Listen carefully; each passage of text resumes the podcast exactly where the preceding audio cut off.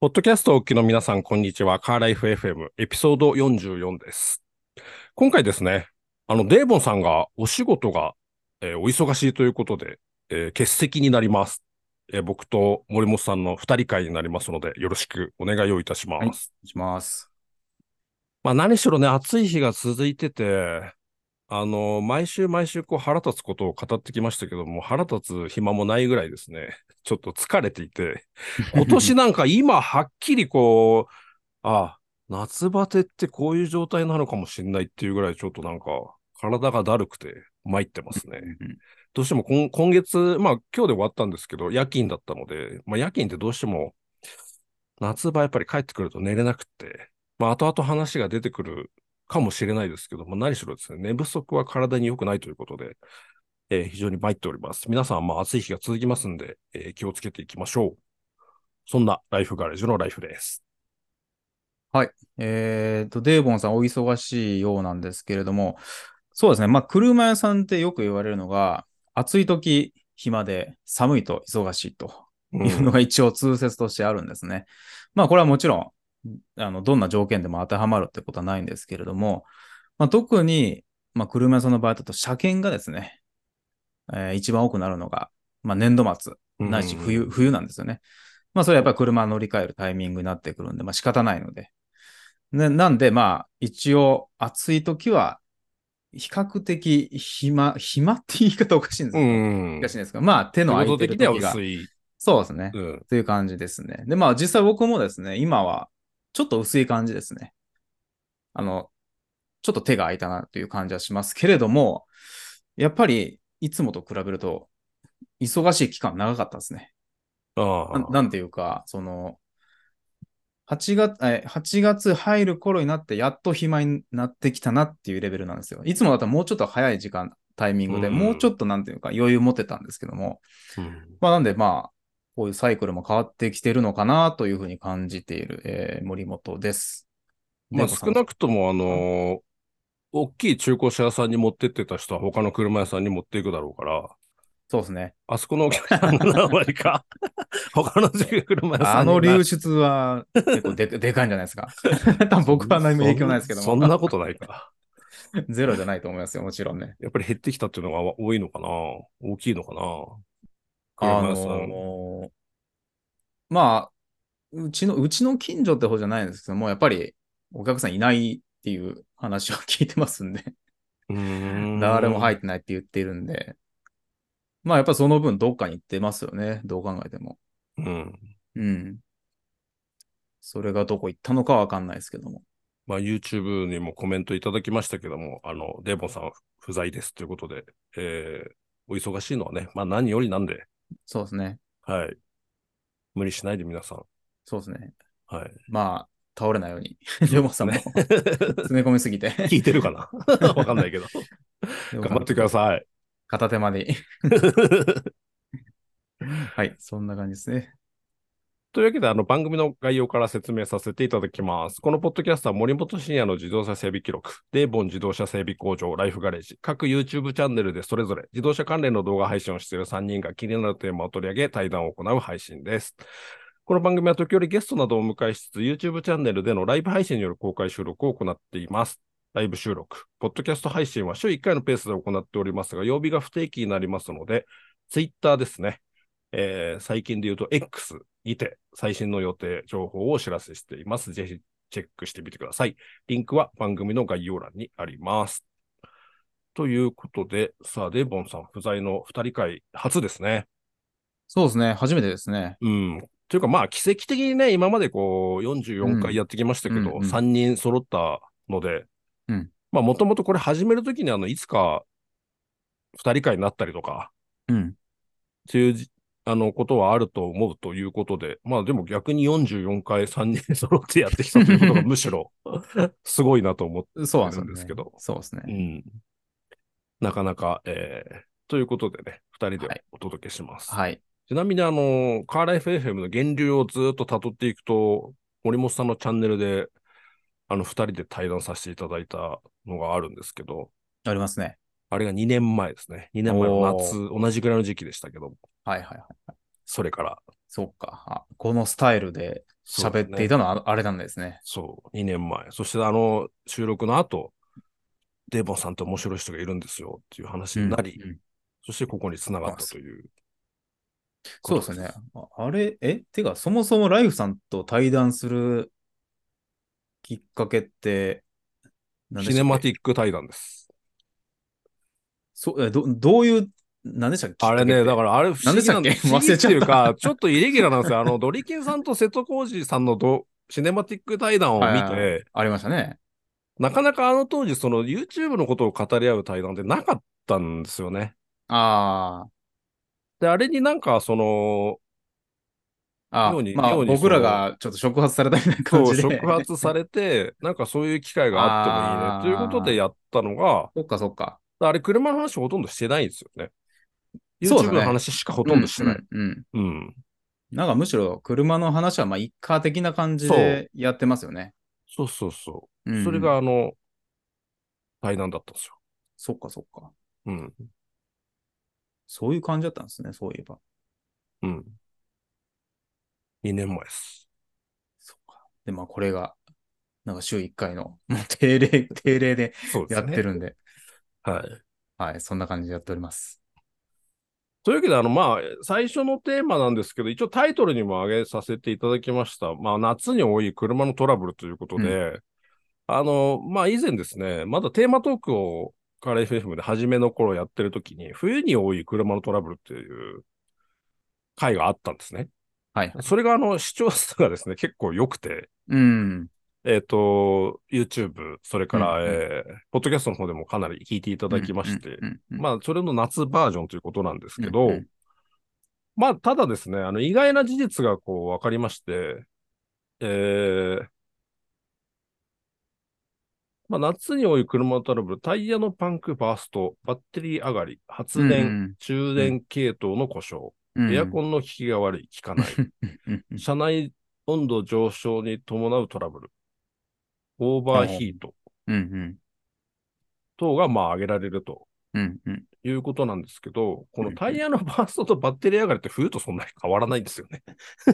そうですね。なんか一緒です よね。そうそうそう。だ から、意外とこうやって並べてみると、で JAF のね、出動件数とかも見たんだけど、結局はキーの閉じ込みとか、うん。そういうことが並んでるだけで、あのうんデータとして紹介してもあまり変わらなかったんですよ。そうですね。うん。まあ僕ら、僕のて実体験でもそうですね。そうそうそあう。んだからまあの、り変わっ、冬にバッテリー、バッテリーって騒ぐんだけど、実は夏もバッテリー上がりが多いとうん。いうことと、まあタイヤ関係はやっぱり夏も多い。まあ特にそうねで、うん。路面温度も上がるしっていうのも、まああるのかもしれないけど、うんこれまあ冬とはあまり変わりません。うん。うん。うん。で、エアコンの効きが悪い、効かないっていうのは、これはまあ夏に発覚するだけで、そうですね。夏に急に壊れることではないかなと思うんで、うんそれほどまあ、まあ夏特有ではあると思うんだけど、うっん。うん。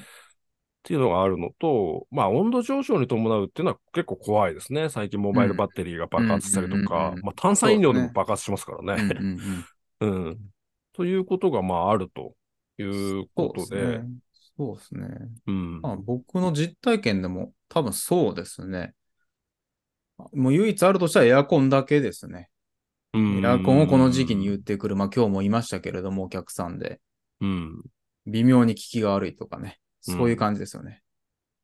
なんで多分、トラブルは年中起きてますよねっていう感じそのうだから意外とそ の、変わらなかったよと。まあ変わ逆らにない言うと、冬も変わらないっていうことなんですけどね。うん。まあコメントもいただきますけど、いただいてますけど、単なる整備不足っていう。そうですね。まあまあ、まあそうなん結局そうなんですよ。うん。タイヤバッテリーって多分防げる、まあパンクはね、別として、うんあの、タイヤバーストっていうなってくると、じゃあ空気圧ちゃんと見てたのとか、うんタイヤの溝どうだったのっていう話になってくるし、バッテリーもそうですよね。いや、あの、バッテリーチェックで見て、きちんと変えていましたかとか、うん。そのあたりの話になってくるんで、まあ、それは多分季節、単純にその暑い、極端に暑い、極端に寒い時に、あの、し症状として現れやすいっていうだけの話。うんさっきライフさんがおっしゃったように、エアコンもそうじゃないですか。暑いから し分かったっていう、そういうことですよね。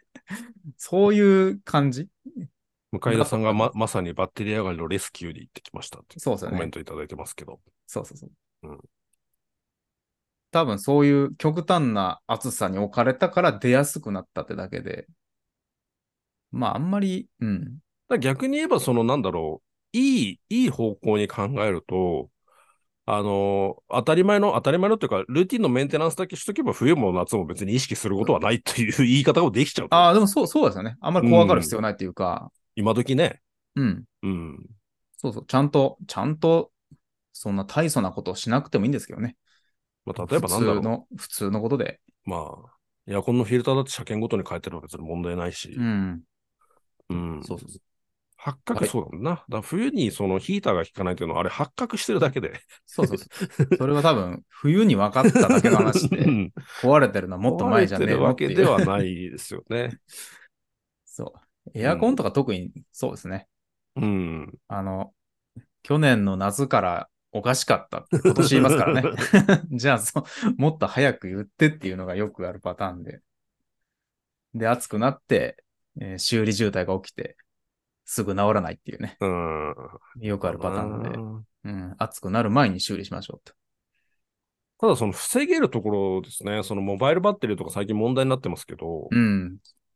そうですね。何しろ、何しろそのなんていうのその、モバイルバッテリーって意識しなくても、今何でも充電式のね、ちょっとしたもんって多いじゃないですか。うん。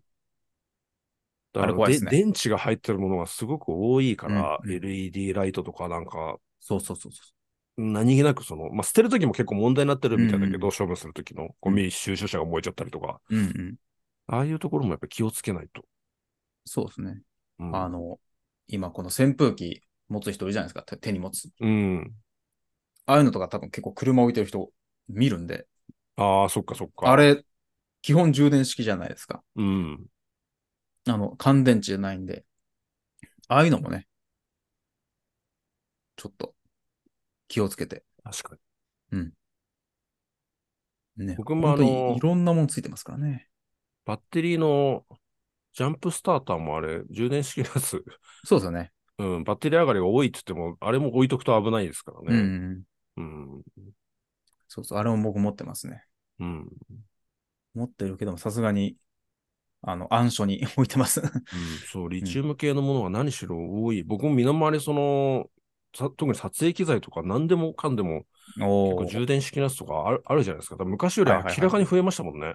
そうですね。うん、うんなんだろう、ワイヤレスイヤホンとか、うんうん思い浮かぶだけでうもん充電式のものってやっぱいっぱいあるから、確かに確かに。ラ結イ構ト怖いライトですよとねかそうですね。うんそう、リチウム回収。そうですね。リチウムはめんどくさいですね、あれ。うん。調べたんですけども。簡単に捨てられないっていうか。そうそうそうそうそう。ああ、行政でね。うん。基本なんか業者に持っていかなきゃいけない感じですよね、リチウム系って。うん。うん。あの、普通の家庭の燃えるゴミというか、有害ゴミにも捨てられないというか。なので、はい。あっさり終わってしまいましたが、まそうですね。あんまり、なんていうかな。こう、 なんか新しい話がないですね、この辺に関しては。あ、ですね。うんまあでもねそうですねやっぱりね、前も、前から言ってるけど、この夏休み期間中って必ずレンタカーで働いてた時は、積載車に乗っかって車が壊れたっつって車借りに来る人が、5人とかそのぐらいはいたかな。あ、それはお多くなるってことですか増える。うん。あー明らかに増える。普段そんなに絶対いないけど、それはどういう、なんか理由っていうか。そう何が壊れたかまではわかんないけど、あー外車あその積載に積んだ、積まれた外車の積載の隣に乗っかって、東京まで帰る車を借りに来たりとあ。か、あうん人が動くシーズンっていうのはイコールであ。ああ、なるほど。壊れる車がそういう増えるみたい。そうかそうかそうかそうなか印象はあったから、確かに、それはまああるでしょうね。うん、動くと、まあそれだけ率が上がるっていううか。ん。うん。だからやっぱり今、かに今でもどうしてもそういう部分っていうのはう、んうん。どっかにあるのかもしれうない。ん。確かにそうですね。うん、まあお盆とかそうでしょうね、多分。 そう。うん。そう。まあ、そんな感じですかね。うんなんか、 新しい話はできなかったですけども。何しろですね、言い訳ではないんですが、あの、とあるニュースの嵐が来ておりまして、ほうほあの、今何をやっても、その、目立たないんじゃないかっていうぐらい、その、あるニュースに持っていかれてう。いまああ、そうだね。すので、 そうなんです。そうで すね。なかなかニュースがですね、その、んそうですね。んかないこともないと思うんですけ ど、あの、う埋もれちゃった感じが。はい。まあ、あそこに触れれば、もしかしたら5時間ぐらいは話せるネタはあるのかもしれないですけどうんうんうんうも、あえてそこに行かないので、そうですね。あの、あえてほとぼり冷めてから言うみたいな感じで。そうです ね。整理がついてからちょっと取り上げたい感じなのでそ、うですね。なかなかですね、困っておりますう。ん、そうです。うん。ツイッター見ても、どこ見ても、ヤフーニュースを見ても、いそうろでんすねなところを見てそも。れしかないですね。うん。ということなので、はい。まあ、そんな感じうん。ですね。あの、日々のメンテナンスですね。普通にうんメンテナンスしていけば大丈夫なはずだよってんうんいううんことなので、それほど意外と変わらないとうんいうメインテーマにしてはちょっとあれでしたけど、うんうん気をつけましょう。はい。そんな感じですかね。森本さんとこ前エアコン修理は伝送屋さんって言ってましたけど、はい。一切、一切やらないというか、ガスの補充とかもやらない感じですかガスの補充ぐらいだったらやりますね。それ以降になるともう伝送屋さん。あそうですね。基本的にそうですね。あ、うん。ガスを、こう、ガスが出てしまうような整備は。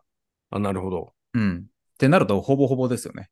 うんもう。うん、まあ、そう、そうか、そうか、うんうんうそうんか、そうか、そうか、そうか。そうそうそう。なんで、伝送屋さんに頼むかなって感じですね。昔なんか、これも勝手な素人の印象だけど、昔、伝送屋さんってもっといたような気がするんだけど、減りましたあー、まあ、うちの地域あんまり、そう、なんていうか、伝送屋さんが多くはなかったんですけども、減ってる気はしますね。なんか。うん。うん。で、あの、伝送屋さんも多分車だけのことをやれないっていうか、ななんていうんですか、電、あの、車だけのことやってると多分、そんなに商売的に良くないみたいな感じ。聞いたんでやっぱり、こう、なんか別のもの、なんていうんですかね。建設機器だったり、その設施設あー設備そ系うとそうか、なるほど。そっちをやってる人は多いですね。その僕がいつもお世話になってる人も、車メインじゃなくて、基本的にもう、こう、どっかに委託されたものを整備しに行ったりとか、設備の、設備系のエアコンのとか、うん。そういうのを見てるって言ってましたね。うん。やっぱ車だけだとちょっときついらしいですね。それはディーラーがな内政、内政じゃないけど、うんうん。ディーラーでやり始めたとかそういうことかな。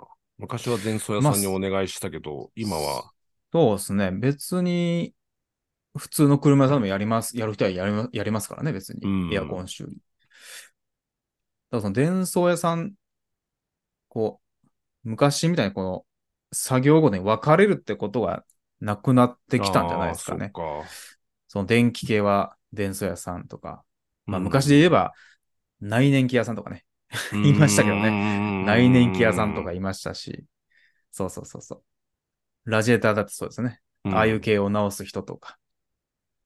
で、まあ、バンキー屋さんとか、うこんううんいろんな分かれてたんですけども、結構一つでまとめちゃってる感じがあるかなと思うんで、まあ、そういう感、そういう流れうんだと思うんですけどね。多分もうエンジン関係、内燃機屋さんってもうほぼ絶滅したんじゃないかっていうぐらいいないん でなるほどね。そっか。そうそうそうそう。僕もヘッドのね、研磨とか、うーん。頼む、頼むとこはないんですよ、もう今。正な直るほど。ヘッド研磨してもらおうかなと思ってそうかそうも、かどこに言えばいいのかもう知ってるところがなくなっちゃったんで、うん。そっかそっか。まあ、かといって別にね、そんな修理でめったにないんですけどうも、ん。まあ、めったにないからなくなったとも言えるんそういうことですよよねね。。そうなんですよね。だからまあ、めったにないけれども、あると助かるなっていう。ことですよね。そ うただまあ、商売としてはきそういう、そうそうそう、きつい。きついですよね。そそううそうそういうパターンでは。そうそうそうまあ、。少なくとも専業にしたらきついですよね。そうだね。うん。昔はね、あの、この、研磨とか、あの、方針をこうね、やるとかね、ボーリングをこうガーってやるとかっていうのは別に普通にあった感じだったんですけども、それはもう僕の多分親父ぐらいの世代ですね、もう本当に。うん。って今、オーバーサイズピストンないエンジンとかあるわけでしょせ部品として設定。ああ、多分ない、そう、ないと思います。ないっすよね。うん。うん。だから、だからそういうそういう時代じゃなくなっちゃったってそこうとそうですそねう。だから内燃系のその仕事はもうないっていうか。一部チューニングとかそういうのが好きなもうそうっす人の向けってことですよね。そうですね。そういどう、っすちかっていうと。ごい、すごいニッチな、もうう、ん。うん。ニッチなんで、そんなに数いらないですよね。うん。うん。なんか伝送屋さんもそう、昔もっとバッテリーのあの看板出して、よ よくね、。街にあった気がするけど、なんか減ったのかなっていう気がしてたんですよね。多分減ってると思うんですけどね。うん。あの伝送屋さん。うん。ああ、向田さんも言ってますね。内燃機屋さんも廃業しましたって。うん。そうですね。ラジエーター修理とかしないですよね。 今時。有機関係か。そっか。そうですね。そっちだと思うんですよ。うん車よりそっかそっか。なるほどね。あの別の機械に行ってる可能性高いですね。そうそうそう。うちの知ってる電車屋さんみたいな感じで、車以外でやってるっていうのが多いかなってイメージですね。まあ、交換だもんな、今はな。うん、うん。そうそうそう。そんな感じですかね。はい、というわけで。はい。えー、次、どれ行きましょうか。どれ行きましょで、うあ、森本さんの、夏夏夏つながりで僕の行きますかね。そうですね。そうでバすスね。の置き去り防止装置について。はい。はい。えーっと、まあ多分皆さんも、去年、去年でしたっけあれは。去年だったかな。あのー幼置園のバスに置き去りにされて、熱中症で亡くなった子の事件ありましたよね。事故、事件とか事故か。ありましたよね。で、あれに関して、あのーそういったことが起きないように、えー運転手が、その、降車時ですね。車から降りるときに、中に子供が残っていないかどうかを確認するための装置ですね。えーそれについての、あのーまあ、役所ですかね、役所からのこういうちょっと通知とか、あと国土交通省の方からの通知とか来ましたんで、今、今かよと思ったんですけども、まあ、そういうのあったんで、うんえーちょっとうちでも、え2台ほどかな、つけることになりましたんで、そういう話をちょっとしようかなと思いまして。で、えーっと、まあ、これね、具体的にどういったものかっていうと、エンジン止めて、エンジン止めると確かブザーが鳴るんですね。PPP みたいな感じで。うんで、そのブザーを止めるためには、後部座席に行かないといけないんですよ。ああ、なるほど。後部座物理的席のにそうです移ね。動して、そうですね。うんで、後部座席に運転手が歩いて、後部座席にある、まあ、上にあるボタンかな。それをポチッと押して止めるっていう、ブザーを止めるっていう装置が、その、お置き去り防止装置なんですけれども、まあ、それどういう意味があるかっていうと、運転手がエンジン止めて、ブザーを止めるために後ろに行くので、最後部まで。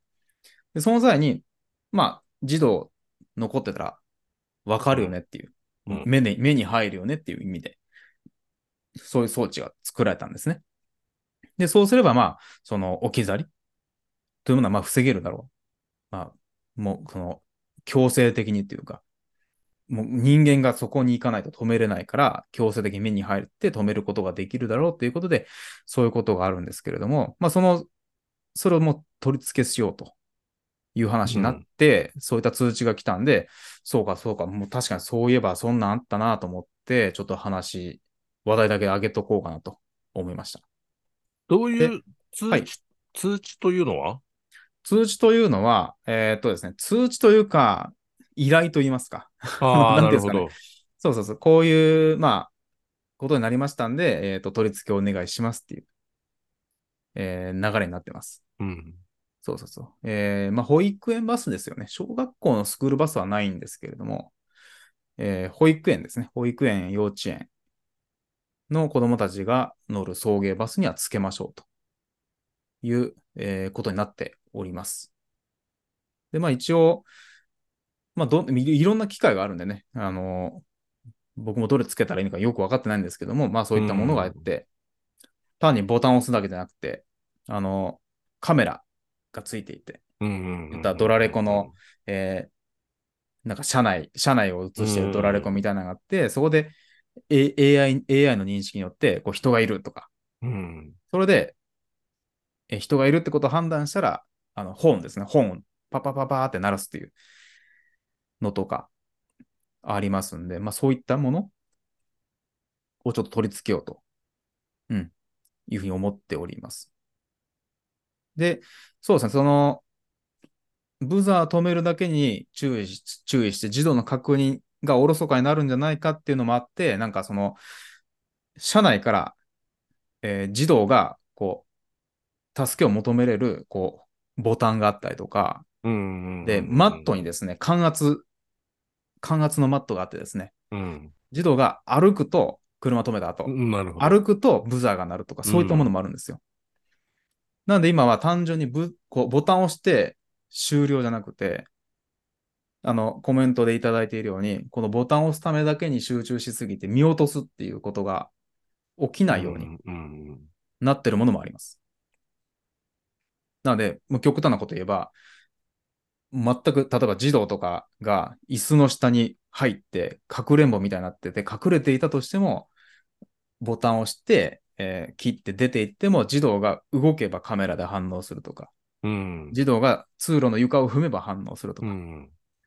最悪児童がボタンを押せば反応するとか、いうのも出てきてますね、今。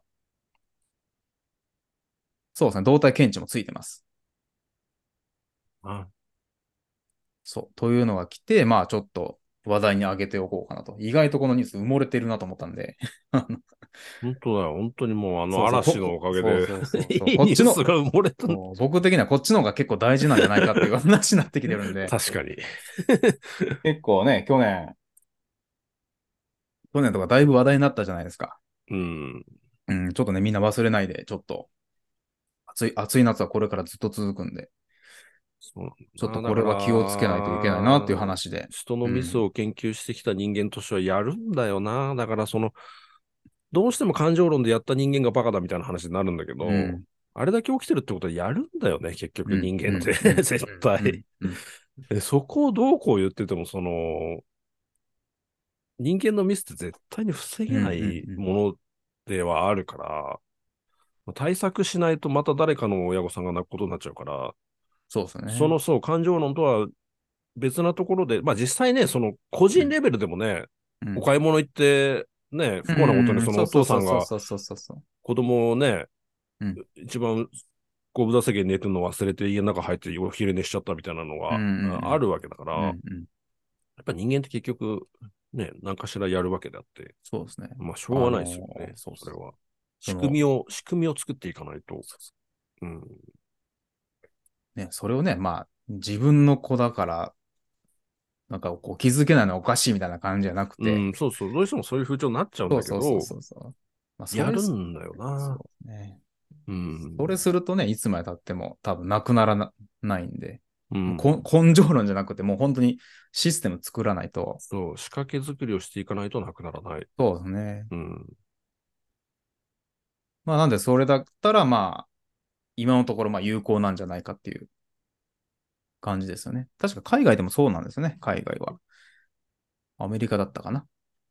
そうですもんね。だって子供、置き去りっていうか、そのスーパーの駐車駐車場とかでね、子供を車の中に残してあれしても警察がすっ飛んでくるっていうからね。アメリカなんか。まあアメリカは厳しいですね。子供が外、一人で歩いてたら通報ですからね、 あれ向こうは。 それは義務付けにして、その、うんあれかな今後、そうつけなできゃ、つけなきゃいけないっていうことになってくるんですね。すね。そうですね、義務付けですね。うんただ、これ、あれ義務付けがですね、本当はもっと早い時期だったはずなんですよ。 あれねあ、そうなんだ。なんかちょっと後手後手になってるんですけどね。じゃあ車屋さんにもそういう、扱ってるところはそういう取り付けの依頼が、あ、来てる人は来てるんじゃないですかね。うん。うんそうですね。まあちょっとね、ちょっと動きは微妙に遅いなとは思ったんですけども、もう夏ですけど、みたいな感じなんですけどね。本を鳴らす訓練、まあそうですね。発し発信しないといけないとか、そういうのもあるのか。そうですね。うん。あ、そうそう。なんか、本を鳴らす訓練もやってましたけれども、まあ、それだけではね、うん。さすがに。うん。どの子もできるかって言ったら微妙ですからね、それは。うん。訓練しても。なるほど。うん。進んでは来てるってことですね。そうですね。うん。まあ、カメラとか良さそうなんですけどね、ああいうの。うん。うん。認識で。ツイートしたんだけど、あの、ダイハツがなんか子供、夏休みの子供をなんかね、工場に呼んで、車の下回りを見せたとかね、うんいい、いいニュースあるんですよ、本当うんは。うん、あるんですよ。あ埋のも、埋もれてるけ ど。バカでかいのに埋もれちゃってるんでそうそうそう、なかなかね。 なかなかちょっとうん、皆さんの目にも入りにくいんで。はい。いろいろなんか、すごく子供が喜んでいたそうなので、そうですよ。はい。子供は喜びますよ。うん。うん。うちの工場にもたまに来ることがね。うん。うん。車見るだけで。好きですよ。見間違い防止もそうか。うん。意外と若い人でも起きてるからね、踏み間違いっていうのは。うん。うんちゃんとしたデータを見ると。そう。踏み間違いももうこれももう機械的にやらないとね。無理な んで。ただし、あの、なんだろう、あのーこれもニュース、まあ、ちゃんとちょっとツイートしたかは忘れちゃいましたけど、あの、まあ、見た方もいると思いますけど、あの、高速道路のね、工事区間に突っ込む車が多いと、最近。で、なんでかっていうと、その前方を あのーなんだろう、監視装置がついてるから、うんうん安心しきって前を見ないっていう。うん。うん。で、これね、すぼ僕聞いた話ですけど、スバルがアイサイトやるときに、社内から猛反対が出たっていう話を聞いたことあります。部品メーあカーにやるときに。あ、はいはいはい。これはなんでかっていうと、ん要するに前を見なくなるからです、人間が。ああ、うんうん。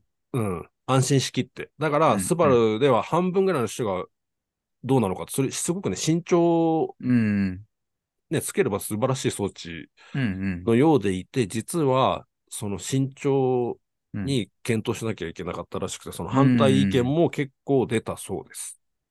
うん、まあ当然ですよね。それは確かに。うん。うん過信につながるので、うんうんで、現状なんかそういうことが起きていて、あの、工事ね、道路、ありましたね。高速道路の、あの、突っ込んでね、あの、うんなんかネクスコで調べると多分出てきますよ。う なんかそうそうそう。注意喚起で動画出してましたんでね。だから危ないから人形にしてるっていう ね。人が立ってると危険だから。そうそうそうそうそうう。ん、あのこのロボットみたいなのがね、こう。そう。でもあれこうや多分突ってまっす込んでこなくても、あのスピードでいるとこに立ってたら怖いだろうなといつも思ってたけ ど、うん。 そうそう。高速道路ではその車の後ろとかにいますもんね、人は。だから、そういうことになってきてる。それもまあうん弊害かな。逆になんかうん機械化すると機械化したでそういうことも起きてきちゃうから、まあうん難しいんだけど、そうですね。うん。まあ難しいですね。機械も頼らなきゃいけないけれども、過信しすぎてもね、怖い、そう怖い、怖いです使うからのはね。人間ですからねそうですね。結局人間の意識はちゃんとしていかないと、うん、うん、難しいんじゃないかなと思いますね。うん。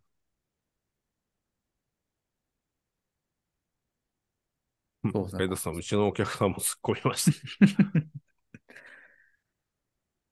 結構でも怖いですよ。だって僕道走っててもす完全にこいつスマホ見てるだろうって対向車線とかいるもあーん。お前よく運転してんなっていうぐらいスマホを見てる人とかやっぱりいるから怖い。います、います。うん。あの、追い越し車線とかで、こう、抜かしてこう見ると、もう完全に、そうそうそうそうそうそう完全に見てますからね。やっぱりと思っ怖ていね。なんかふらふ、ふらふらというか、えらい遅いなとかね。遅くなったうり、ん急に加速したりなんかするから。こうふわっと見たら、もうガン見ですよ。 スマホ。そんなに見るかなっていうぐらい見てますからね。新聞広げてる人は怖いな。それはなかなかモンスターですねこれというわけで、いいニュースもありますので、引き続きそうですね扱っていきたいなと、いいちニゃんュースだっと。たり、そうですね。結構重要なニュースもね、隠れてるんで。うん。うん。いつになったらね、嵐が過ぎ去ってくれるのかわかりませんけそうど。ですね。まあ、ボロボロ出てくるんでね、ちょっ とね、別にもう、小出しにするん今で。さらさあ、ローンがどう、かえってあれだよな。あ、ローン、ローンは真面目にやってましたって言ったら、なんでローンでローンだけ真面目にやってたのって疑問だよな。だからうんもうなんか、不正してるんだろうなっていうのはわかるよな。ローン、だってローンの審査なんて一番やりやすいじゃん、保険以上そうにですね。うん。多分もういい別にいいな、処分だけ決まったら教えてくれっていう感 じ。そうしないと。さ最後どうなるかだけね。 そそうまだ、まだ始まったばっかりじゃないですう。か。そうそう。まあ最後まで出し切ってからちょっとね。うん。うん。というわけで、はい。というのが、まあ僕のちょっと話ですね。なるほど。じゃあ森本さんのところに来ますね、これから。そうですね。もう、もう今年中にはやらなきゃいけないんで、なるほど。そうそうそうそうそう。ただ機械の選定をね、どうしようかなっていうのが、うん。これもまあ、あーでも向田さんぐらいしかわかんないかな。 向井こう皆さんどうしてるのかなっていうのが聞きたかったんですよね。どうやってるんだろうって。あれは何取り付けるところからこれをつけてくれっていう、あれじいやー、それはなかったんですよね。ゃ、あ、そうなんだ。そうそうそうそうそう。あの、こちらに任任せますって言われても僕らも素人に近いですけどねと思ったんで、どういう基準で、今のところ実績もないですもんね。実績ないんで、あの、大きい町とかやってるんですかねと思ってね。うちは田舎なんで、ちょっと遅れてるのかなとかね。まあでもやってるところはあるでしょうね。そうそうそう。あ、予算は決まってるんですよ。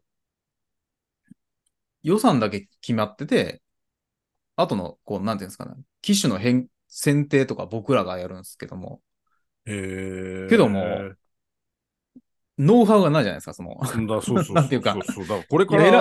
選選ぶのはいい、そうそう、つけ、そどどういう基準で。まあでもあれか、これからっつってもそそんなに大量につけるわけじゃないから、もちろんそうなんですよね。そうですよね。あ。まあ、うちは2台ぐらいかな。うん。なんで、まあ、その、なんか先につけた人の話を聞きたいなと思って、 単純にそうかそうかどうどうどうやりましたなるみほたどいな感じで。そうそう。まあ、最悪、どっかの教育委員会にも聞こうかなと思ってるんですけどうね、ん最悪。 なるほどね。そう、一番良さげなものの良さげなものの基準がわかんないですよ。 確かなに何がいいのって。 確かに。ね、かといってなんか Amazon の激安品はつけたくないじゃないですか。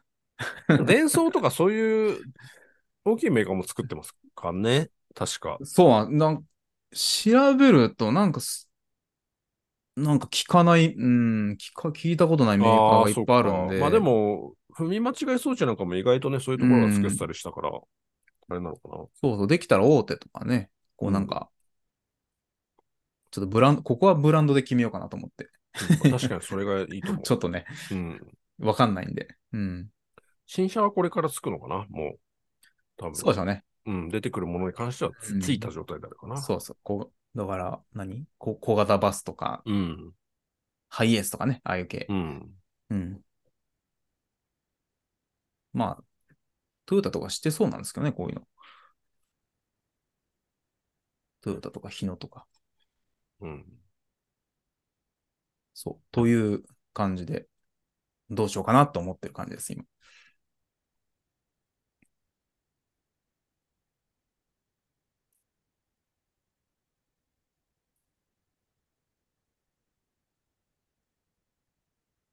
さあ、というのが僕ので、杉ライフさんいきますかですか。どれですかどれがいいです か。どれがいいまあ、車、車ネタで言っ続てけまるすんかで、車で行きましょう、とりあえず。はい。じゃあ N1 ってタイミングベルトっていう。これあのーちょっと語らせてもらうような感じになっちゃうんですけど、まあで、はい結局デーモさんもいないですし、はい。まあニュースもこんな感じで、あのーなんか、除草剤がどうのこうのって相変わらず言ってるんで、あんまり 大したことがないん で、あの、まあ、いつかね、ちょっと話したかったことなんだけど、あの、会社で、僕あの、YouTube やってるってほとんど言ってないんですけど、うんなんか急に最近こう、車の質問をされることが多くて、ほうほどうもね、あの、バレてるっぽいんですよ ね。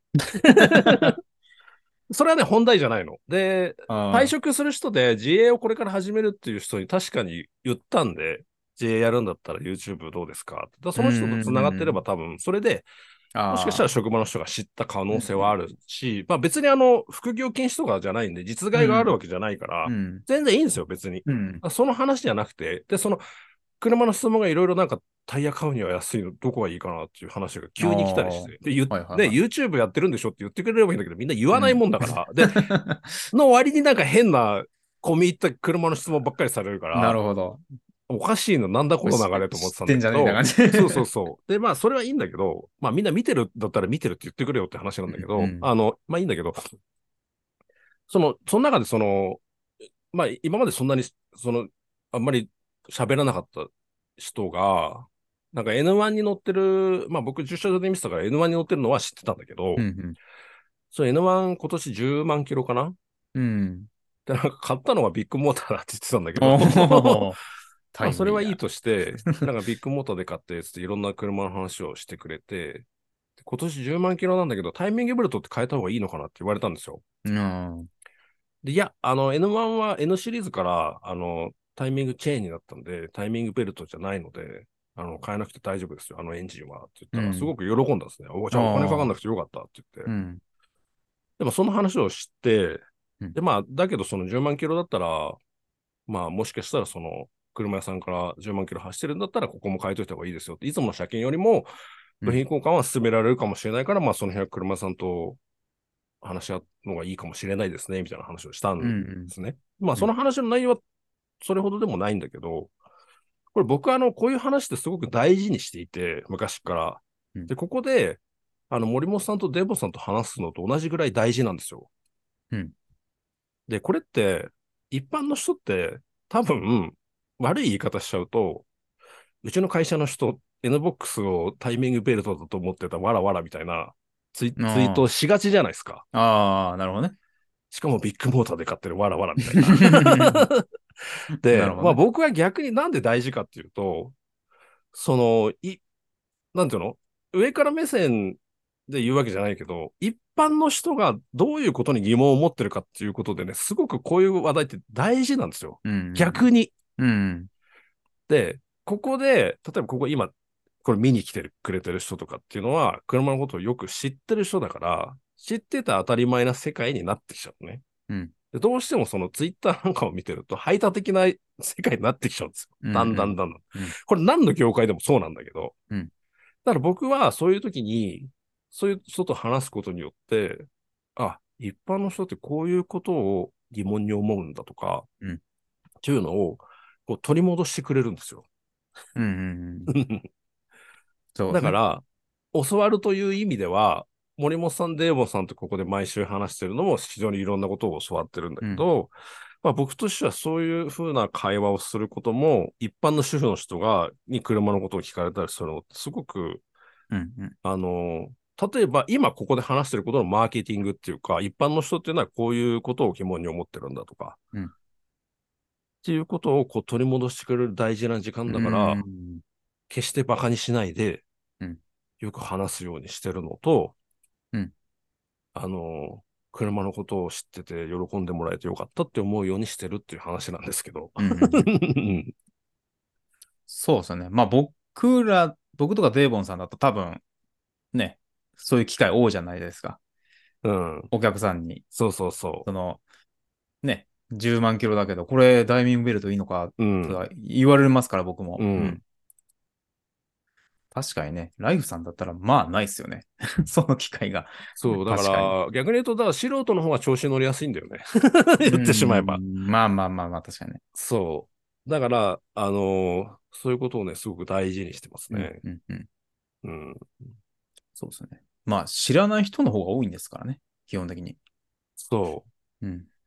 で、僕らそのの僕らがレアですからね。この前知っね、て向る田さんのところに行って対談した時にも言ったけど、普通の人なんていうのはタイヤサイズなんて知らないし、うん、知らない。知らなくて当然だし、自分の車の。うんそうあの、オイルが何リッター入るなんてもう興味もないわけだし、うん。うん。それは、ね、当たり前にだんだんなってきちゃって、なんか殺伐としてきちゃうんだけど、う んそんなこと今更聞くなみたいな世界になってきちゃうのが非常に悲しくて。んだけど、そういうことになってるんですよね。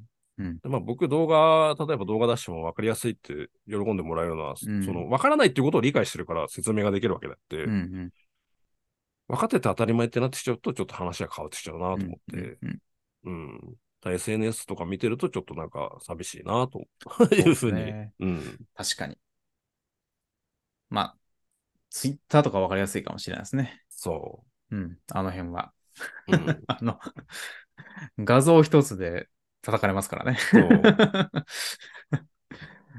で例えばだって軽自動車に軽油入れる人って知っててやるのはアホだけど、うん絶対いるって、それ知らない人が。そう。あれは僕も、経由の名前の付け方がセンスなさすぎですよね。うん。うん、そっちが悪いと思います。だからね、うん、あれは間違えますよ。うん、 車知らない人からしたら。そういうもんなんですよ。そうそう、そういうもんですよ。うん。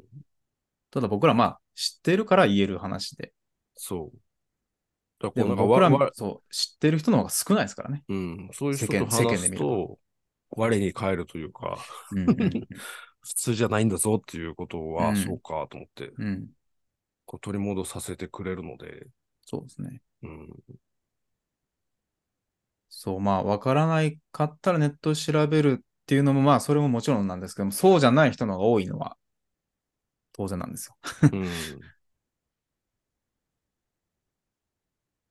そうそあとはまああれですね、最近思うのは、まあこれも僕は思うことだけど、あの、あまり変なところに首を突っ込まないようにしようと思 って、僕ずっう。どとこ っすかあのー要するにね、なんかね、こう、最近ね、SNS 見てるとやっぱ嫌なんですよね。いろんああ、な。そうですね。はいはいはい。あのーまあ、ビッグモーター問題が起きてもそうだけど、その、闇とか裏側を知ってることが車に詳しいとね、勘違い、ちょっとね、うん変な世界になってきちゃってて。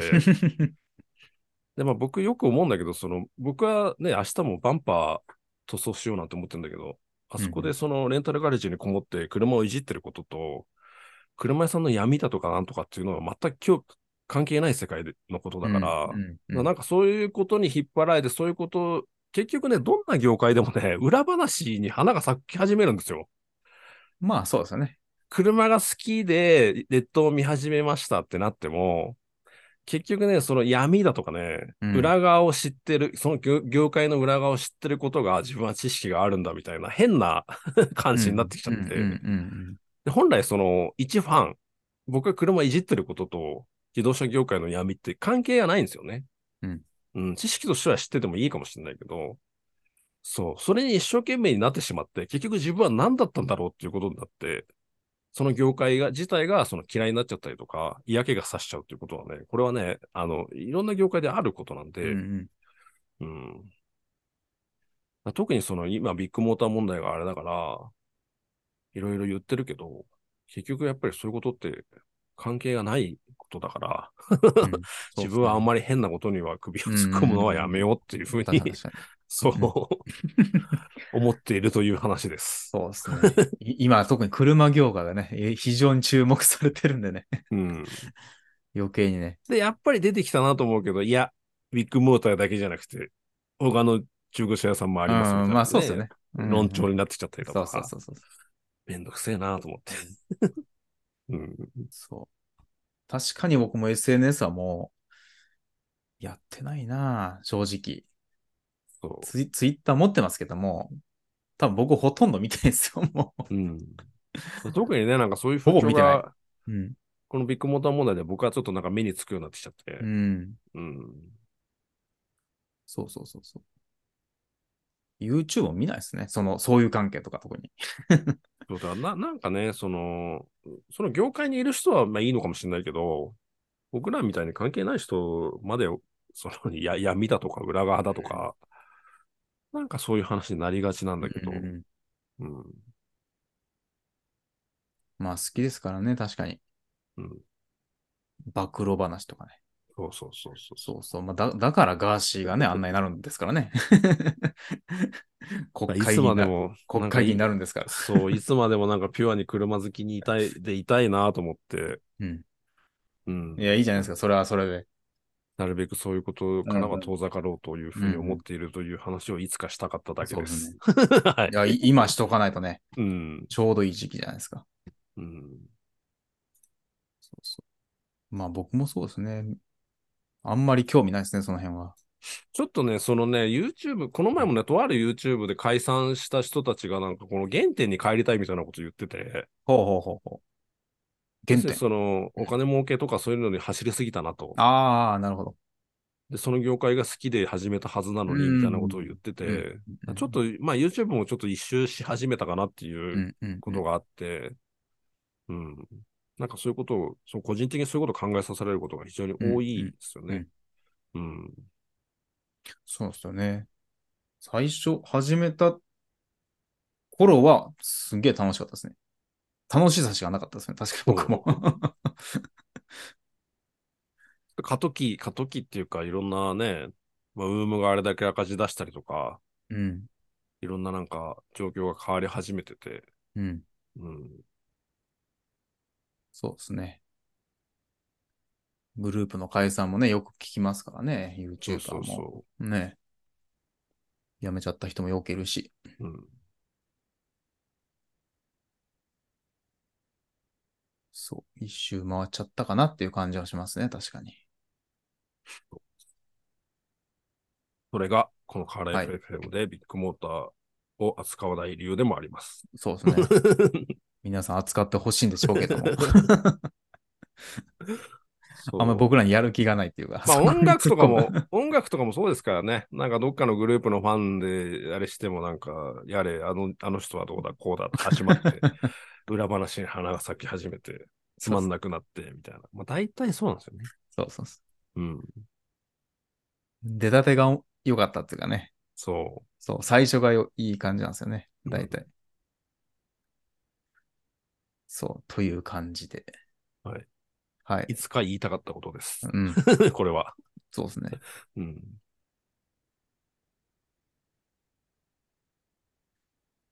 あとどうしましょうか。車系は一通り話できたんじゃないですかね。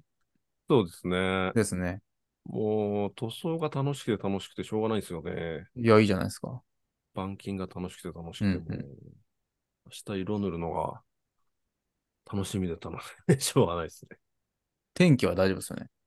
大丈夫ですね。そうですね。天気良かったら余裕っすよ。だから久々になんかこうや、今まで食わず嫌いで手出さなかったけど、ああ、塗装って楽しいんだなってあーそうなんですねそう、自分もそういう感じになってきたし、うんうんもう楽しみでしょうがないですようんね。うん。毎週。わかんないことって楽しいですね、やっぱ。そうですね。また全然整備とまた違う世界なんで、あれは。そうそうそう。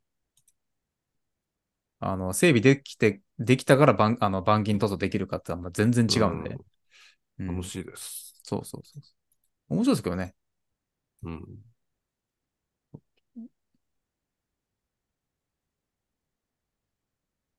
こんな感じで。本当にちょっとこれは皆さんに聞きたい。夏バテ対策どうしてます皆さん。なんか夏バテ対策的なことって知ってますなんか森本さん意識してることとかあります置くっすか若いからあれ か。うーん、でも、まあ、ご飯は絶対食べますよ、ちゃんと。それはね。うん。うんあの、ご飯抜いたらダメだなとは思います。うん。うん。でも僕、割と暑いからって食欲落ちない派なんですよね。意外とでもそういう人多いですよね。そうですね。あの、むしろ、もっと若い時は、なんか食欲落ちた派なんですけれども、へえ。そう、若い時はなんか、体重がもう、夏はぐーんと落ちてっていう、ああ。繰り返す派だなるったんで、でも今はないですね。なんか、食べるし、ちゃんと。ほど。うん。うん。でも食べた方が調子はいい。 やっぱり。で、もう本当に無理しない。本当に。うん。うん。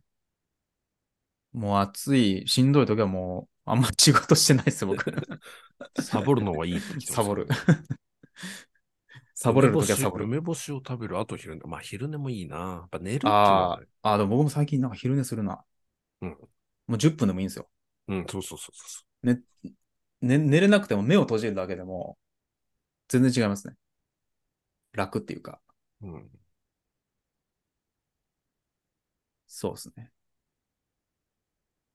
あと水分、そうですね。水分、うん。水分はちゃんと取る。取るえ水分もなんか取りすぎはダメなの、あれ飲め、これだも、これ飲んでも無駄なのって、なんかネットもね、いろいろ まあありますよね。そう そう、それもね、それも、その。 エンジンオイルの話かよっていう感じなんだけど。そうそうそう。そう、その話はあれなんですよ。僕のちょっと最後にテーマ上げたやつに絡んでくるんですけど、まあ、後で言いますね、それ。あそこ、俺、開いてないから反映されてないのか。あ、なんですかノこーれトにずっ最後。とえ、え、なんですかなんですかこれずっと、えっと、あ、開きっぱってことですかそう、開きっぱだったからダメなのかな。一回あとー閉じればいいのか。僕最後に1個上げたやつにちょっと絡んでくるかもしれないね、この話が。梅シロップの炭酸割り。えー、おお。いろいろあるな。シソジュース。そう、炭酸割りいいな。ウォーキングはしてますからね。今日も行ってきました。ああうん、今日もちゃんと行ってきました。ー。でも、ライさん、だるいんですかだるい。だるい。うん。なんだろあ、でも職場はあれなんですよ。一応、空調が。う。聞いてるはずなんですけど、やっぱ暑いのは暑いん。 暑いじゃんそうですねなぜかね、夏は。なんで、なんで温度一定のはずなのに夏暑いんだろうなって言ってますけど。だから外との寒暖差。あーうんでもありますよね、確かにねそう。寒暖差で、あと単純にこの、血中の水分が足らなくて、結構血がドロドロになってしんどいって。うん。でも皆さんいろいろやられてるんですね。うん。ウォーキング、まあ、通勤はね、徒歩だし、今日もウォーキング行ってきたうし。ん。確かに、炭炭酸飲むのいいな。炭酸飲もうか今日はノンアルな。あら、カシス。カシス。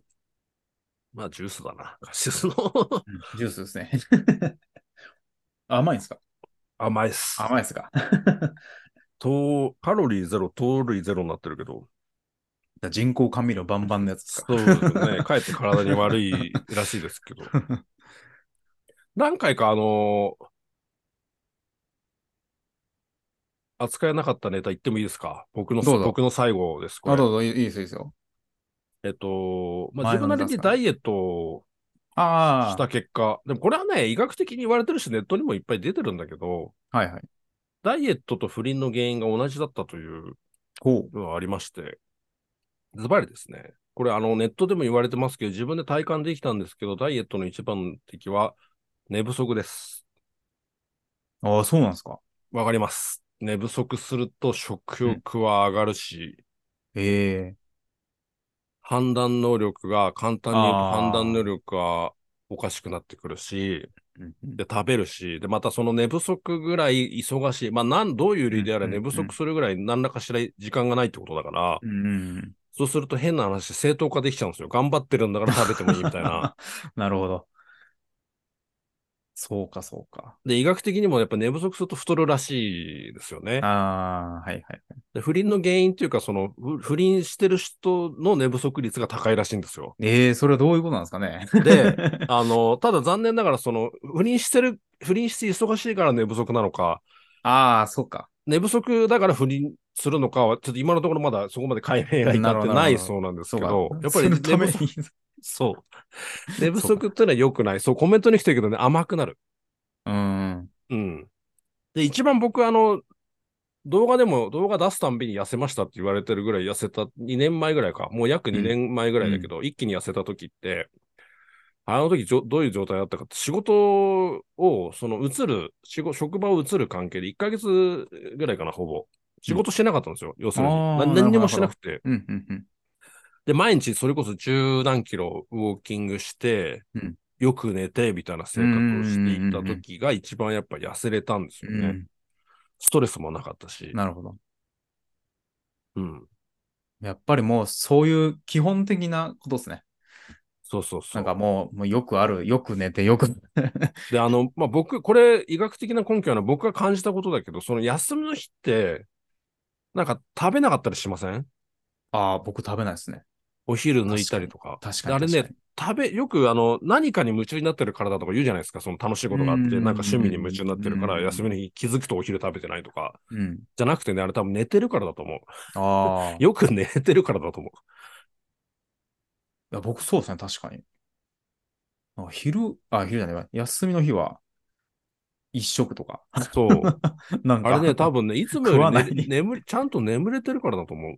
そうそで、そう、ダイエットっていうかした結果、あれだったけど、そのね、食べたくなったのはね、もうね、抑えられないですね、人間。う。うん。食べたいなと思わせないことが大事で、うん。まあ食べたいと思ったものはもう無理ですね。ああ。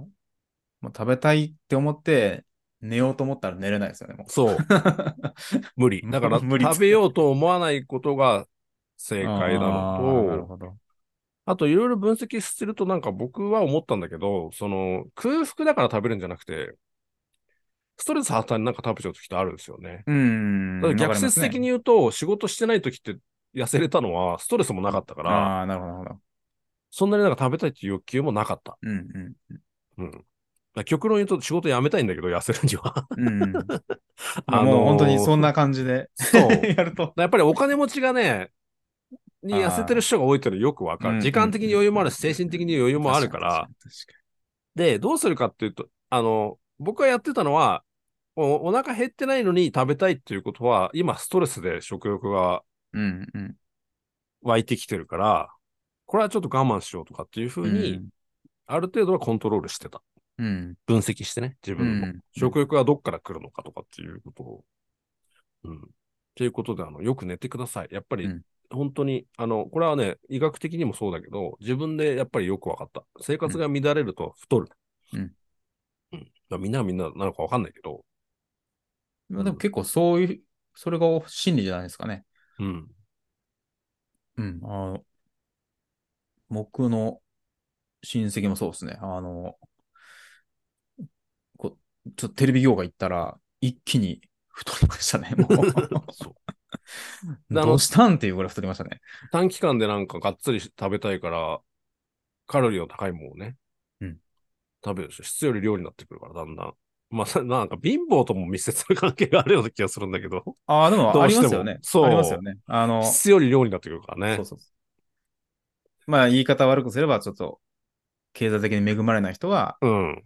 かえって太るんだよ。そう、量を求めると、やっぱり炭水化物とか、うん。あっちなんですよね、安いかうら。ん、うんパンとか安いじゃないですか。なんかもう、こんな、なんか 6, 6枚切りで100 70円ぐらいとかって言うじゃないですか。 そう。そうあ、ああいうのを食べちゃうから、やっぱりバランス崩れて、うんうん、太りやすくなる。これはね、身をもって思った。うんよろしくないです。そうそうそう。甘いものは欲しくなるのも、あそのうです。ーはっきりしてるみたい。それも医学的に。うん。何しろ小麦粉。まあ自分の持論だけど、白い粉は良くないですね。小麦粉、砂糖うん。うん。とか。うん。そうですね。ご飯よりパンの方が太るね。パン好きな人はやっぱ太るね。うん。パンはだから食べれない。ご飯よりまあ食べてないわ。うん。うんご飯ですね。ご飯の方が腹持ちいいんですけどね。そ絶対。パンとか、あの、マックとか食っても腹いっぱいにならないんですよね、あれ。僕う。 ならない。 全然お腹膨れないですよね、うんマックって。そう、菓子パンもそうなんですよ、僕。食べても、なんか、一瞬でお腹すくんですよ、なんか。だっていくつも、だってご飯でお腹いっぱいになろうって言ったら菓子パンなんていくつも食べれるでしょ食べれるんですあんなもんよ。ペロッと。あ、そうそうそうそう。ご飯だったらお腹いっぱいなんですよ。うん。菓子パンとか何にもお腹、うん、膨れない。マックも、その時は一瞬は、わあ、食べたと思ったんですけど、もうなんか30分ぐらいしたらもうもうお腹空いてくるんですよね。なんか。そうそうそうだから諸説あるんですよね。そうそう、うんコメントにもいただいてますけど。うん。そう、だか小ら僕麦を主食にするのがそもそも無理があるとか、そう一、ですね日一日三食はいらないとか、まあ、いろんな説がありますけど、うんこの深い話がありますけどね。うん。まあ、僕はパンはちょっと合わないですね。でもね、糖質オフもやりすぎるとね、やっぱね、どっかおかしくなる。それこそ夏バテみたいに体力を失っうて、ん途中でちょっと見直しましたけど、まあ、うん何事もやりすぎちゃちょっと良くないっていう。糖質とか、なんか脂質カットとか、なんかいろいろやるとね。このな代謝が落ちてるのに、この部活帰りの高校生並みの食欲をなんとかしてほしい。そ このバランスが取れないから、確かにね。中年太りっていうのは、そう。そうですねうん。いつまでたっても食欲だけは。だから、後が怖いけど、別にラーメン大盛りとライス食えって言ったら食えるじゃないですか。あと、あとはき食えるっすよついけどね、今年になると。 だから食べれるじゃないですか。そうそうそそれが辛いし。でも週1回ぐらいは開放日にしていろ好きなもの食べてう。るけど、うんうん好うんきなものさ、めちゃめちゃ食べるわけじゃないけど、あのーでもね、多分ね、これで増えも減りもしてないから、うんこの生活を続けるしかないんだなと思う。だからまた元に戻ったらまた太り始めるのかなと思うから、んんうんうんあんまりウォだかーらキングそれがバも、バランス取れてるっていうか。そう、ウォーキングもね、やったから痩せるってものではないですね。どっちかというとストレス発散とかそういう方が、ああ、そうですね。うん、大きいかな。うんうん。難しいですね、本当に。うんうん。そうそう。食べるのはね。ということで、不倫も、肥満も寝不足が原因だそうなので。まあ、気をつけていろんな、いただきたいいろんな病気のもとですよ。うん。気をつ心けて臓いただ病きとたかいね。とうん、そうそうそいうふうに思います。はい。はい。何の話だったかわかりませ んが、ずっとテーう。マに健上康げの、てい健た康の話。 話です。はい。じゃあ、森本さんのやつ行きましょああ、これですね。こ、これは、えっとですね、最近 YouTube 見て、あ、そうか、そういうこともあるんだっていうことを、えー知ったっていう話ですね。これ心理学の話だと思うんです。多分知ってる人は知ってるかもしれないですけども、えーの人間の思考のモードっていうのがあって、それはなんかシステム1、システム2に分かれてるって聞いたんですね。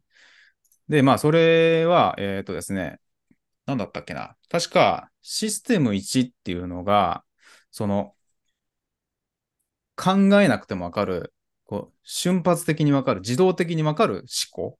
う。うんうん。うん。これ分かりやすく言うと、例えばですね、えーまあ、例えば僕がですね、ある商品を勧めましたと。うん、ななんだろうな、なんかの添加剤を勧めましたと。するじゃないですか。これいいもんですよってして、それをもうそのまま受け止めるっていう考え方ですね。あの人が言ってるから、あ、これはいいに違いなあい。ーるこれ自動的な思考じゃないですか。ほどね。あの、こっち考えないですよね。うん。うん。自分がこれ、おえ本当どうかなっていうのは考えずに、あ、この人が言うんだったらいいだろう。うん、もっと言えば、えーどっかの大学の教授が言ってるんだから、これは正しいんだろうとかね。うん。ある権威の人が言うとか。うん。まあ、そうじゃなくても、うん、なんですかね。例えば、漫画とかそうじゃないですかね。どっちかというと。漫画は目に入ってきて、なんかすぐわかるじゃないですか。うん。表情とか、えーそのシチュエーションとか。うん。特にバトル漫画とかそうですよね。 誰がどの位置で戦ってるとかっていうのは、まあまあ。視覚的に入って自分で考えなくてもわかるけれども、えーこういう瞬発的に考えなくてわかる早い思考。それがなんかシステム1うん。らしいです。うん。で、もう一個のシステム2っていうのが、えー考えないとわからない思考ですね。まあ、わかりやすく言えば、例えば、まあ、シシステム1では、えー導き出せなかった答えを考える、えー導き出そうと思ったらシステム2が必要だねと。自分で考える。ああ、なるほどね。そうそうそうそうそう。うん。えーそうですね。例えば計算でもそうですよね。計算式出されても、パッとわかんないじゃないですか。自分で考えて、計算して、導き出して答えを出す。で、これは多分システム2のえー思考になっているということが言えるらしいんですね。で、こうやって分かれているっていうのがあって、で、その最初シスお話ししたシステム1、直感的な思考っていうのは、えーまあ、自分で考えなくて済むんで、非常に楽なんで、人間は基本的にシステム1を取りたがると。なるほどね。基本的に人間は考えたくない。うん。えー自動で、えーこう答えを出してくれる。うん考える努力をしたくないからっていうことですね。うんただシステム1に頼りすぎると、えーものすごいバイアスがかかってくるという。ことですねうんえーなんていうんですかね、このすごく正しいことも、ま、あの間違っていることにも流されやすいというか、こう変な方向に行っちゃう可能性が高いんですよね。間違ったなんとかなんとかモーターと一緒でしょ。そう結そうびつけるわけじゃないそうそそう。ういうこととでしょ、要するに。そういう集団になってっちゃうよっていうことですよね。大丈夫かなあとですかね。うん、大丈夫ですね。あとですね。はい。うんだからまあ、それ象徴し、象徴してるのが SNS かなというのを、ちょっと今日のなる話ほど聞いていて、うん。分かったのが、あのー SNS の意見を真に受ける。しかも自分で大したこと考えずにですね。うん。だからそれで、えっ、と、あれですよね。フェイクニュースが流ね流行ったりとかするじゃないですか。。うんうんあの人が言ってるんだったらこれ間違いないって自分で何も考えずに、ファクトチェックもせずに、うんそうだそうだっていう風に流されてしまう。めちゃめちゃバイアスかかってますよね。その人の、うんその人の影響を受けて。確かに。そうそう。でもそれは別に自然なこと。まあ、そっちを取りたがるかこられねこれは取りたがるってのは別に、ま、その、い意志が弱いとか、えーダメなやつとか言うじゃなくて、それはうん人間は普通だということですうね。んうんなんでなら人間はそうやって考えたくないんですよね、基本的に。うんうん考える、えー労力を使いたくないから、そう言ってするのが当たり前だということ。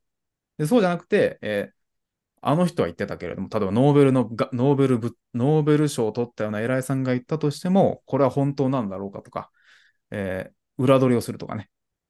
そうやって考えていくっていう思考がシステムに、っていうのが分かれているんだよと。いうのを、えっ、とですね、みんながみんなシステム2の思考にはいけないんだと。なるほどね。どんなな時でも。けども、えーできないけども、こういうことなんだよ。人間はそもそもそうなんだよっていうことを知っておくだけで、ちょっと見方が変わるんじゃないかっていうのを、えーっと、何の動画だったかな 何の、なんかの動画で見たんですよ、YouTube で。で、それ聞いて、あ、これまさに SNS しかり、えーっと、まあ、僕らにさっき質問ね、こう、いろいろ質問されて、いや、それ、You- あの、それ、Google で調べるとかね、 そういうような質問がたくさん来るんですけども、あでもこれはこういうもんなんだなと。人間の思考としてそういうふうになってるんだなっていうのを、えーちょっと今日勉強になったなということをちょっとお話ししようかなとあ言ーっなたるほどこねとです。確かね、何だったかな。そうだね、システム1、システム2でいいのかな。検索すればなんか出てきますね。うん心理学者の人が言ってます。で、それを見て、あ、確かに。これ確か SNS とかそうだなと思って、インフルエンサーに流されて、インフルエンサーの言ってることは全て正しいんだと思ってしまう。大した裏取りもせず。でもそれはなんか人間、人間の自然の摂理なのかなっていうのがあ。れってでも個人差があるってことかな。全員が全員信じるわけじゃないじゃないですか。そうです。個人差あります。そういうことですよね。そうっす。でも、その、こういう思考に分かれるんだよっていうことを知っておこうっていう話でしたね。なんかそのオチとしては。うんだからそうそうそう。あの、人間はミスるんだよっていうことを前提にそうそ何うそかうそすうるのとっていうことですよね。そうですね。うん。確かなんか人間の、人間は間違いするのは確実だけれども、その間違えるパターンを知っておこうっていう話だったと思うんですよ。うんうんんこうやっ。て間違える。うん。やっぱシステム1取ると間違えやすい。うん。で、システム2を取ると、間違いにくいけれども、えー確かね、えっ、と、まあ、副作用としては、副作用としては何だったかな もうこうね、今日見た動画だったんで、ちょっとね、完全に覚えてないですけども、まあでも基本的にシステム1にはやっぱり欠陥があるという。うん。うん。っていうのを、こう、意識するだけでも見方が変わりますよとか。で、逆に言えば、そうやってシステム1のような見方をする人がいても許容しましょうっていう話でした ね。いるってことだよね。こんなもんだよって人間はって。うん。だから、だから、カルト宗教とか、なんとかモーターとかになっちゃうわけでしょ、要は。そうですね。やっぱりに、は、はたから見てると、そんなことなんで信じんのよ、みたいな。 そうそうそうけど人間はこう自分で考えるのがすごく苦手っていうか、ああ、なるほどね。考えたくないんですよね、自分で。うん。で、確かにコメントでも、いや、そんなの Google で調べればいいじゃないかって言うんですけど、そそれをしたくないんですよ、人間は基本的に。そんなんするんだったら、えー僕が答えを言うとか、うん。ライフさんが、あれですね、タイミングベルトもそうじゃないですか。うん。いや、調べろ、NBOX タイミングベルトって思っちゃうんですけども、 そうじゃなくて、あの、自分で考えたくないんで、誰かに教えてほしいっていうのは、まあやっぱ自然の摂理っていうか、それはね、なんとなく分かってた。あのーその、調べるのもスキルってよく言われてるじゃないですか。ありますこのごね時世。そうそうそうそう。検索して調べる、その答えにたどり着くこと自体が、うんそのスキルうん、なんだとそうですね。いうことで、だからまあそれがね、いい悪いじゃな、いい悪いっていう話じゃなくて、その分からない人は誰かに簡単に聞いたりとか、うんね、その文章をそのまんまあの、検索のとこに入れて、検索って押せば出てくるのになと思うようなことを聞くっていうのはやっぱり、そうんの、できない方も何割かはいるっていうのは、ななんとなく分かってましたけどね。そうですうんね。僕もやっぱり分かってます。やっぱり、Google ってスキルいりますよね。検索って。うん、うん、あの、同じ物事を調べようと思っても、早くたどり着ける人と、やっぱり、あっちゃこっちゃ行っちゃう人、うん。いますよね。わざわざ回り道しちゃう人とうかね。ん、いや、なんでそんな調調べべと。そうそうそう。うんなんでそっから調べるのとかね。うんまずここを調べようした方がいいんじゃないかとかね、そういうのありますんで。そうそう。いや、それをね、まあ僕もうすうす感づいたんでたんですけども、あ、心理学でこう、もう、もうなってるんだと。 名前ついてるんだと思って、うんそれにちょっとびっくりしたっていうか、へえ、これシステム1って言うんだとか、なかなかね、その辺は面白いですよね。そういうのが見て、あ、面白いなと思って、うん。そうそう。でもまあ、そういうもんなんだなと、人間は。うん。そうそうそうそう。多分、ライフさんとか僕とか山ほど質問来ると思うんですけども、いますね。うん、ほとんどは多分僕に聞かなくてもわかるようなことがあるんですけども、うん。でもそういうもんだよと。うん。それはそうですね。なんとなくやっぱりそそうなんだろうなというふうには思ってた。だからそれがその、早くたどり着ける人っていうのは、答えも早いし、そうですね。多分そう見えるんだろうな、自分たちが。うん、多分そうなんでしょうね。うん。自分たちも結局僕も知ら、わかんないことは調べてるわけだって、もあちくろまんでも。うん。うん。僕も調べる。まあどうしてもやっぱりそうねああいう動画を出してる以上、うんうん。聞けば早いっていうふうに思われるのはしょうがないと思ってたし、うんうん、うん。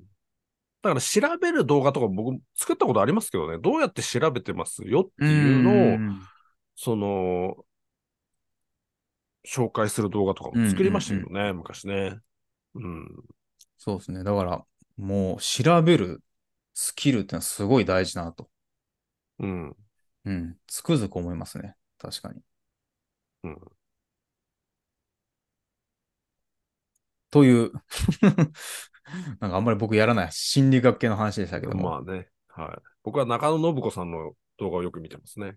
あ、そうなんですね。脳科学者。うん、そうですね。あさっきの不倫の話もそうですね。あ、あ、そうなんですね。うん。僕はたまたまなんか、パッと上がったやつを見ただけなんで。僕はもう管理職で教育をしてる時からそういう話に興味があったので、ああ、よなるほど、そういうこくと本ですね。本とかは見てますうね。ん。面白いですけどね、そういうの。なんか、うんだから結局、まあ僕はそのタイミングベッドの話をしたのも、森本さんの話とつながるんだけど、はいまあ分かんない人っているんですよね。うん。分かる自分が上とか下とかじゃないけど、うん。その分かんない人とか調べられない人って確実にいるから、しょうがない。そうそうそう。そうですね。うん。いい悪いじゃなくて。うんうん。まあ、それで成り立ってる部分はありますからね、いろんなことが。そうそうそうそうそうん。う。あのそれはしょうがないですそねう。そうそう。 YouTube にあれだけハブトゥー動画があるのも、ね、全員が全員調べ て、自分で進められれば。まあ僕だって、その、なんていうの、料理とかで調べるときって、料理する人から、お前なんでこんなこと聞いてんだよっていうことを調べてるんだろうなと思うときは自分であるから、ううんんうんうんありますよね。まあそれはしょうがないですけどうね。んうん。うん。確かに料理は、うん、僕 も最初よくわかんなかったですもん。やる調べたら。だからその裏側っていうか、ちょっとまた心理学の話じゃないけど、正義中毒っていう人がいて、そういう人たちを許せないっつって攻撃、うんうんうん攻撃することによってスカッとする人たちが今度出てきてしまうと。そうですね。うん。なんでお前そんなことしてないんだよっていうツッコミを入れることが、こう、なんか自分の中で正義、正義的な、うん。感じになってあれは自分を肯定したいんですかね、やっぱり。そう、スカッとするんだって、それが。うん。言言ってやった、みたいな。あ俺はこれに気づいて突っ込んだぞっていう自分あ。ああ、だから自分が正しか自己肯っ定感たが自己肯定感を高めるっていうか。うん、でそれがなんか中毒化してきちゃって、ああ、悪い人を探して叩くのが、こうう、ん快感にだんだんだんだんなってきちゃうってことですけど。ある意味、だからいろんな人がいるんだよっていうことですよね。だからそれが分かれば、いちいち SNS で腹立つこともないし、そう、そう、だから、ライフさん言うように、この自分とは違う、まあ、これも言ってたんですけど、まあ、人間の性質上仕方ないですけどね。うん自分とは違う人を攻撃するっていうのは、まあ、多分昔だ、昔で言えば僕らはその原始人で言えば、こう、仲間と生活してたわけですから、うん。そこにじゃなよそ者が来たら自分たち殺されるわけじゃないですか。うん。だからまあ、そのよそ者を攻撃するっていうのはまあ、遺伝子的には人間は組み込まれてるんで、まあ仕方ないんですけども、いじめは絶対なくならないって話、なくならないです。。もうこれは僕らに、もうお OS としてうん、組み込まれてるからそう、 OS を変えるってことは無理なんで、ら。うん。うん。もう仕方ないことらしいです。だから戦争はなくならないし、うん。誰かが攻撃するし。だからその OS を、ウ Windows を変えるのは無理でしょ。遺伝子レベルで組み込まれてることですからね。 そうそうそう。うん。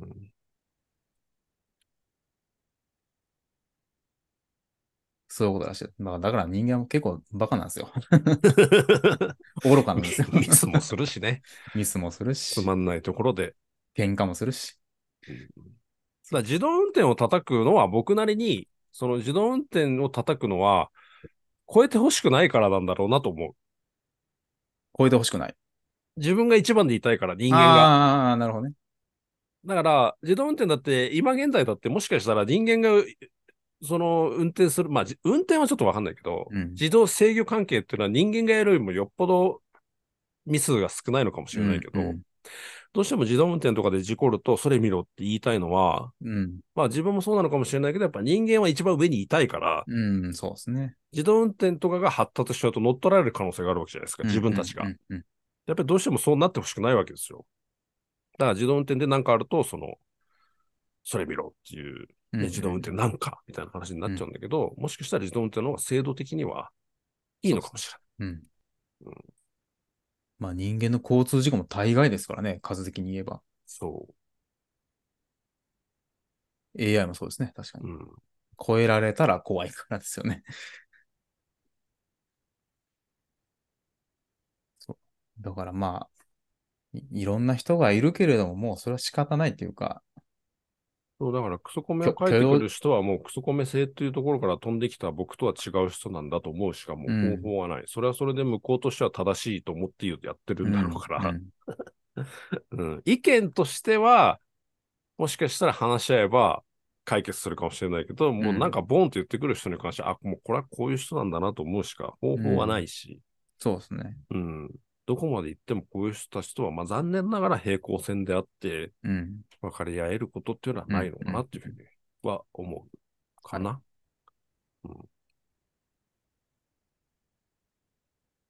そう、そういうことかなとは。いうのを動画で見ました。あ、 はい。動画をね、見つけました。 えっとね。YouTube で調べればできる。IQ の高い人でも間違えることは不可避ってやつですね。あなるほど ね。そういうことか。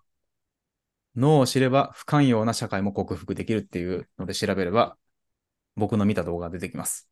うん。ただまあ、第2回もいずれやりますけど、クソコメ克服講座も、なんていうの、クソコメはこもう克服できないですよ。うんもうはっきり言っちゃうけど。うんそれ理解することによって乗り越えられるよっていう、あれは話ですね。テテーマ的には。うん。そうですよね。多分そう防だぐと思いまこすよともできないし、できない。うん。なんだけど、その、それを理解する、相手の感情を理解したりすることによって、まあ、ある程度、克服はできるよっていうことを言いたいですけどね。うん。そうですよね。はい。完全心理学的ですね、それはもうね。そうですね。相手の 心理を。ということで、心理学的チャンネルになってきたとこ ろで。確かに。まあ、次回はデーモさんも、そうですね、でもまさあ、戻戻ってきてくれ大丈夫であれば。。うん。そうですねまた車系チャンネルに。はい。ただもう、いまあねかんせんもう。関西のニュースがないです。いいっすわ。もう。 ニュースがないです。本当に。うん。まあ、また食べ物の話もしますか、今度 は。そうですね。まあデーゴンさん、誘惑に負けてラーメン作ってましたからね。前回確かに。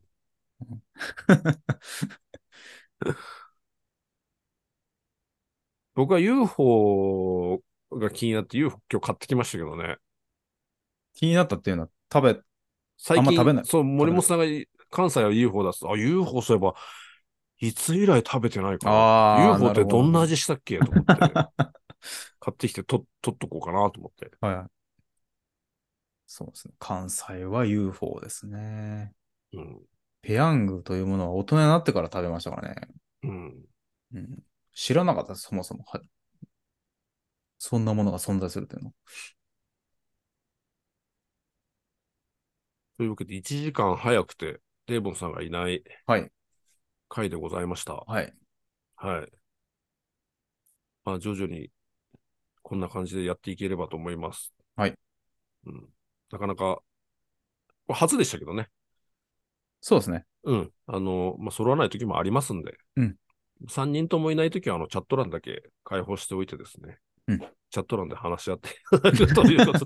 なんじゃそとれ。思ってたんだけ ど、と思ってたんだけど、今日よくよく考えてみたら、そういえば昔ホームページが入り出した頃って、こんなズームなんてなかったから、チャットでね、夜な夜な楽しんでたんですよ、キーボードを一生懸命打って。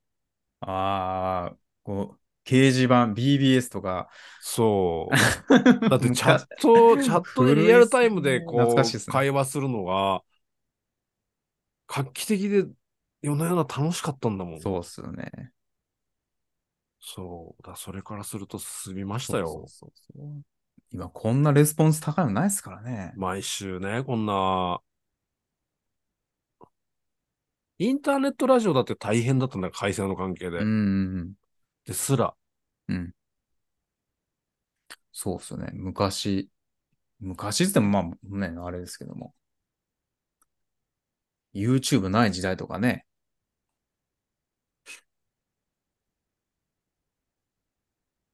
まあ、あれはあれで面白かったですけどね。アングラ、アングラっすよね。あれ、本当にそう昔のネット って。そうそうそうそうそ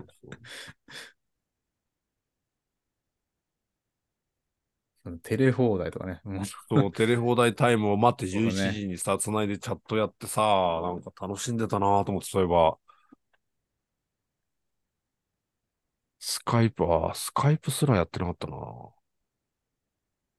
そういう時代でしたね。うん。うん。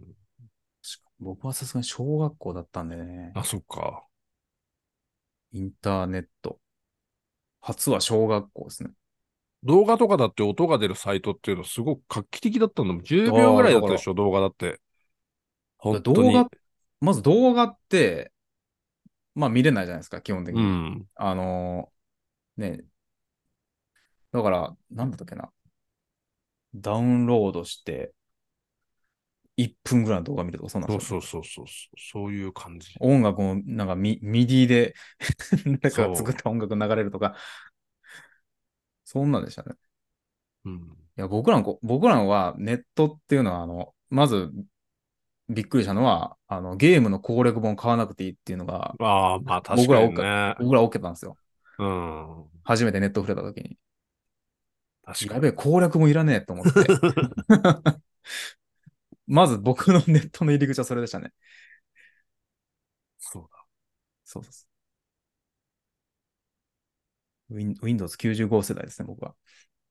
はいあの、電話回線ですね。あ電話回線、ISDN か、ギリギリ。そうですね。 ISDN 懐かしいすで、ね。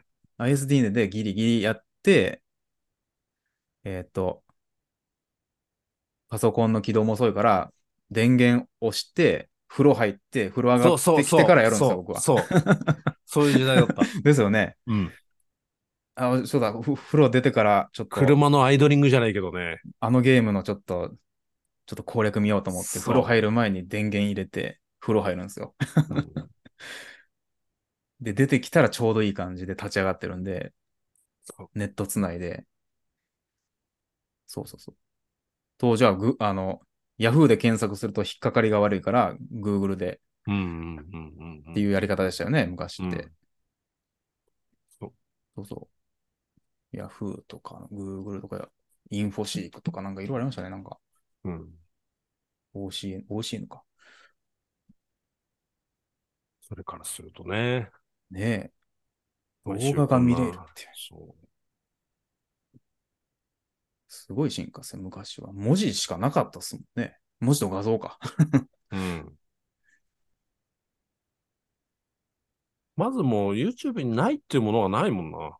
なんかのやり方調べようとしても、まあそのズバリがあるかどうかは別としても何も引っかからないっていうことがもうなくなったもん。ないですね。うん。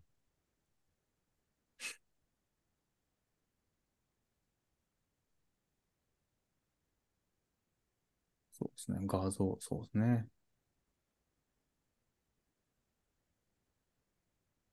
やってましたね、パソコンは。うん。うん。さあ、というわけで、そんな感じで。いい感じで。来週はなんかいいニュースがあるといいです ね。もうちょっ多分とね、これ、これね、さすがにな僕らも、僕らももうちょっと車の話したいんで、それ分かってるんで、あの、なんとかしたいものですね。そうですね。ま あ、例の件は、まだずっと続きますね、これね。またね。全部出てないですからね、多分あれ。うん。 記事にしやすいしな、叩きやすいしな、格好のあれだよな。でうん。も半年ぐらいするとそんなこともあったなってなってんだよな。そうですね。まあ、それぐらいかかりそうですね。う。うん。半年。すれば、うん。落ち着いて。まあ、まとめ、そう。い一段落っていうか、一見落着、まあ、一見落着することはもうないのかもしれないけど、 まあ、あの、まあ、それなりにまとまったところでまた特集したいかな。そうですね。うん、やるんだったら。うん今、今ガシャガシャどこ言ってももうしょうがないからな。そうですね。まだね、うんだから、もろもろの処分も何もなってないんで。そうそうそうそうそうそうそう、落としどころがまだ決まってないんそでうすそねうそう。そうそそう。うそういう状態だと、まあ、ある意味な、なん、どうとも言えるんだけど、 うんなかなかね、うんうん、難しいところがありますので。その辺でまた、うん落ち着いてからっていうか、まああ、ひ一区切りついたらなんかね、どっかで、うんやりたいと思っております。そうですね。はい。はいというわけで、来週は3人揃うのか、あるいはデーボンさんが戻ってきて、森本さんが、が、なくなるのか。 お休みするのか分かりませんけど も、わかんないですけども。えーそんな感じでやっていきたいと思います。はい。はい。というわけで、えー、カラー FFM、今回も最後までお付き合いいただき、ありがとうございました。ありがとうございました。